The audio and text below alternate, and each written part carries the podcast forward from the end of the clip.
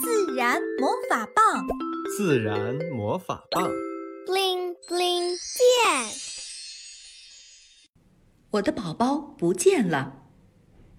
上回讲到，维特和赛弗成立了小鸟侦探社，在小精灵的动物语言翻译器的帮助下，他们和喜鹊警官联手，顺利的把看不见的杀手绳之于法。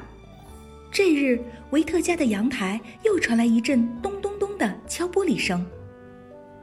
请问是小鸟侦探社吗？一只小鸟怯生生地站在阳台。对对对，这里就是专门帮助小鸟的小鸟侦探社。请问您遇到什么困难了？眼前的小鸟有一双橄榄绿的翅膀，枕部一圈雪白，分外亮眼。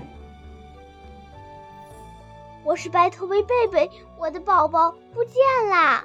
那你一定很着急，我们马上跟你去看看。白头杯贝贝的巢建在小区中庭的一棵大树上，被密密层层的树叶和枝桠遮挡着，隐蔽又安全。我们一共有三个宝宝。今天一早，我和孩子他爸出去觅食，回来一看，窝里就剩两个宝宝。老三不见了，我们在周围又喊又找，可是连一个羽毛都没找到。贝贝伤心的哽咽起来。赛弗想到，如果自己不见了，妈妈也会像这位鸟妈妈一样伤心吧，鼻子不由得一酸。贝贝，我们一定想办法让宝宝回到你身边。对了，你们找的时候有没有发现可疑的线索或者打听到什么？没有。维特皱了皱眉头，没有线索，也没有目击者，案件一下陷入了僵局。有了，他突然东张西望地寻找着什么，直到目光定格在一根路灯上。破案的关键就在这里。大家循着维特的手指看去，远处路灯的顶端挂着一个圆滚滚的黑球。小区监控。对哦，如果我们能调取监控录像，从这个角度应该能看到案发经过。赛福高兴地拍起手。保卫科的魏叔叔是个热心肠，他听到兄妹俩说有东西不见了，想调取今早的录像，二话不说就帮忙。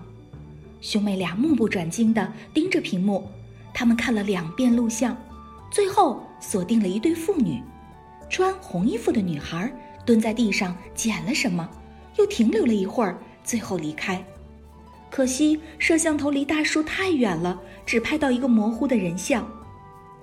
维特把电话手表拍下的截图交给了白头杯贝贝。根据监控录像，你家宝宝最有可能是被这对父女带走了。是人类？他们为什么这么做？我亲眼见过人类喜欢把小鸟关在笼子里，我还听说人类还喜欢吃小鸟。贝贝的羽毛都吓得暗淡无光，赛弗在旁边听得面红耳赤。也不是所有人类都会伤害小鸟，有的人类也是小鸟的好朋友。贝贝，你先冷静，起码我们现在清楚了宝宝的去向，当务之急是尽快找到这对父女。可是，咱们小区少说也有几百户人，单凭一张模糊的照片，要找到他们就好比大海捞针。维特为难的挠着头。你们要找人吗？我有办法。一只大鸟从树上飞下来，蓝紫色的羽毛闪着金属般的光泽。看到小鸟侦探社的老熟人，兄妹俩喜出望外。鸟世界里有一张无处不在的网络，他们深入城市各个角落，消息灵通。要寻人问物啊，找他们错不了。说罢，喜鹊警官飞到大树顶端，咔咔咔地叫了几声。附近草地嬉戏的一群麻雀循声飞了过来，争先恐后地说：“老大有什么吩咐？”今天清晨，有一对妇女在中庭的大树下捡走了一只白头背幼鸟。父亲穿黑衣黑裤。女儿扎马尾，穿红衣白裤。现在需要你们找到这对父女。得嘞，我们去去就来。倏的一声，几十只麻雀像烟花似的四散而开，向不同方向飞去。赛弗激动的眼睛瞪得滚圆。嘿，原来麻雀是鸟世界里的白小通，平时总会在街头巷尾看到它们叽叽喳喳的叫个不停。原来他们是在交换情报。